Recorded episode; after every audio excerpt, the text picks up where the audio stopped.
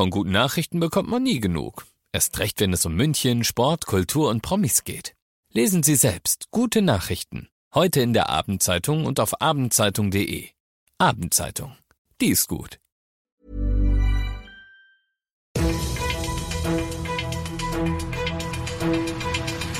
95 5 Charivari, das München Briefing, Münchens erster Nachrichtenpodcast. Mit Christoph Kreis und diesen Themen.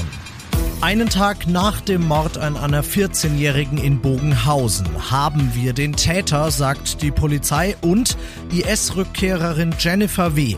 muss zehn Jahre ins Gefängnis, sagt das Münchner Oberlandesgericht.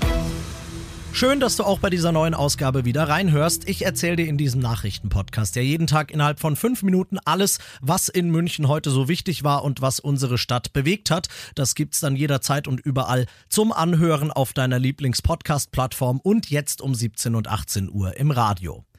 Es waren schockierende Szenen gestern Morgen in Bogenhausen. In einer friedlichen Wohngegend wird am Morgen eine 14-Jährige erstochen aufgefunden. Schnell gerät ein 17-Jähriger aus ihrem Umfeld ins Visier der Ermittler. Die Fahndung ist zunächst allerdings erfolglos gewesen.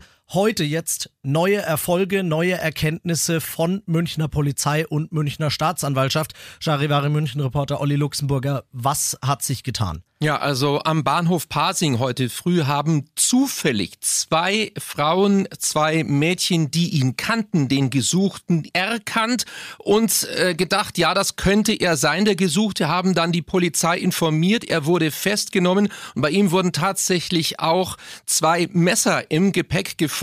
Ob es äh, vielleicht möglicherweise auch da sich um die Tatwaffe handelt, das ist aktuell noch nicht klar, aber es wird noch untersucht krass. Also eine mehr oder weniger ja zufällige Ergreifung dieses 17-Jährigen kann man sagen. Jetzt, was weiß man über die schreckliche Tat selbst? Also man weiß, dass die beiden sich wohl schon länger kannten. Er war im Elternhaus mit ihr in einem Zimmer, genoss also auch das Vertrauen der Eltern und er soll sie wohl im Schlaf gezielt mit einem Messerstich getötet haben.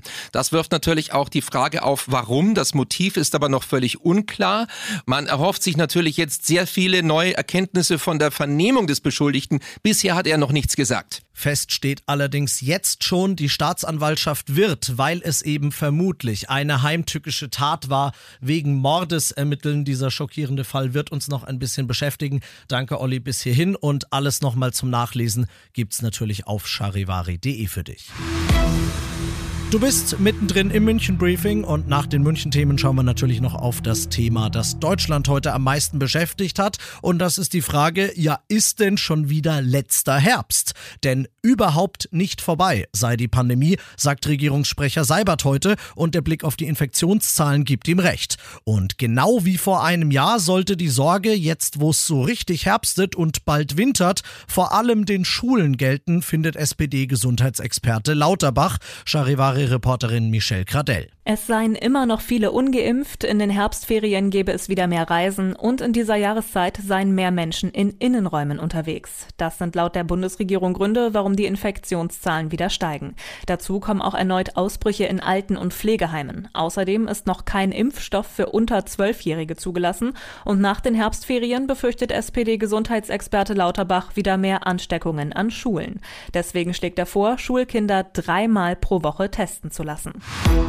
Ein fünfjähriges Mädchen sitzt halb, liegt halb angekettet in der prallen Sonne und verdurstet allmählich. Was würdest du da tun? Helfen natürlich. Aber was tat Jennifer W. vor sechs Jahren im Irak bei genau diesem Anblick? Nichts. Sie ließ es einfach geschehen und drohte der verzweifelten Mutter des Mädchens sogar noch, sie zu erschießen, wenn sie nicht aufhören würde zu weinen.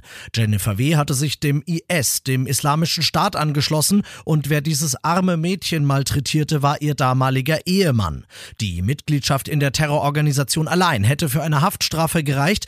Aus Sicht der Richter am Münchner Oberland Landesgericht kommen im Fall von Jennifer W. aber auch noch Beihilfe zum versuchten Mord und Beihilfe zum versuchten Kriegsverbrechen dazu, außerdem Verbrechen gegen die Menschlichkeit und Sklaverei mit Todesfolge. Deshalb muss sie jetzt zehn Jahre in Haft und der Anwalt von Jennifer W. sagt, das ist ein Sieg für uns, denn die Staatsanwaltschaft hatte ursprünglich lebenslänglich gefordert. Achtung, persönliche Meinung von mir jetzt. Lebenslänglich wäre vielleicht nicht rechtens gewesen, aber gerecht. Ich bin Christoph Kreis, ich wünsche dir einen schönen Feierabend. 95 5 Charivari, das München Briefing. Diesen Podcast jetzt abonnieren bei Spotify, iTunes, Alexa und charivari.de.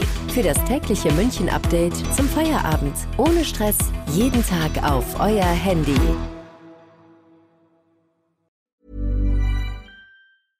Hey, it's Paige DeSorbo from Giggly Squad. High quality fashion without the price tag. Say hello to Quince. I'm snagging high-end essentials like cozy cashmere sweaters, sleek leather jackets, fine jewelry, and so much more. With Quince being 50 to 80% less than similar brands. And they partner with factories that prioritize safe, ethical, and responsible manufacturing. I love that. Luxury quality within reach. Go to quince.com slash style to get free shipping and 365 day returns on your next order. Quince.com slash style.